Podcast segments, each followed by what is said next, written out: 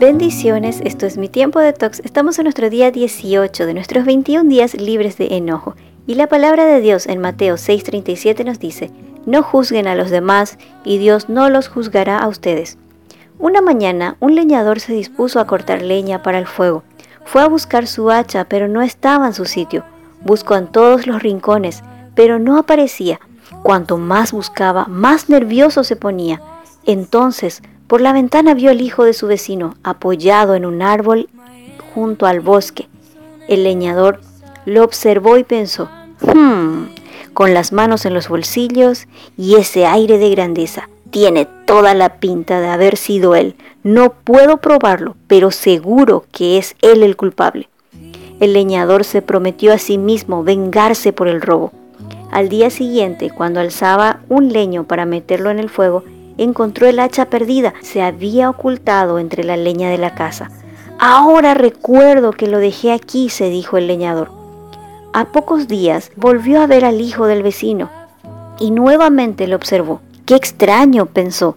De alguna forma ha perdido la cara de culpable.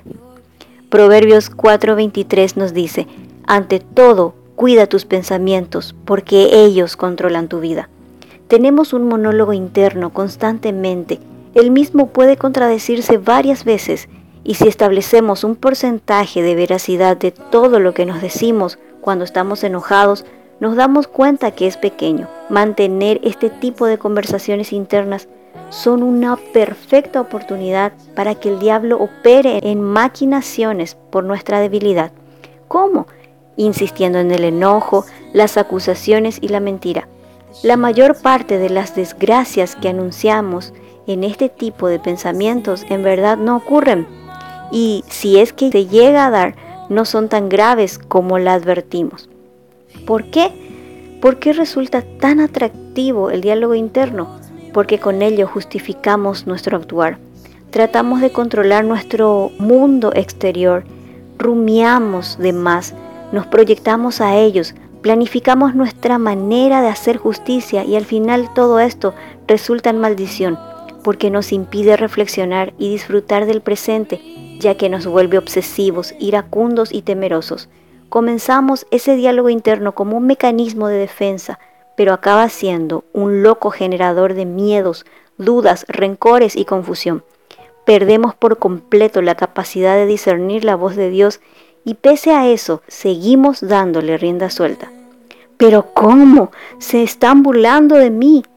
Y es que pensamos que todo lo que nos da problemas o traba nuestros proyectos está mal y hay que evitarlo a toda costa. Pero pensar de esa manera nos carga más, primero porque es imposible y segundo porque los malos momentos nos ayudan a disfrutar mejor de los buenos y no son malos, son experiencias interesantes y hasta positivas. Reflexiona, ¿cuánto de lo que pienso es verdaderamente útil e importante?